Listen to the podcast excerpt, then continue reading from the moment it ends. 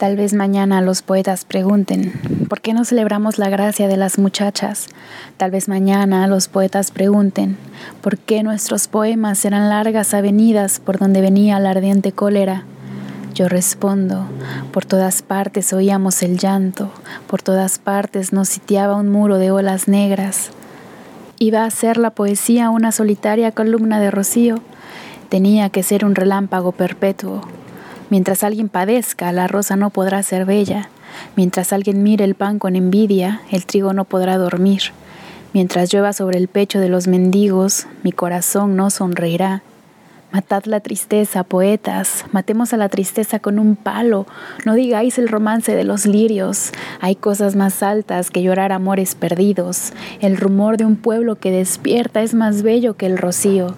El metal resplandeciente de su cólera es más bello que la espuma.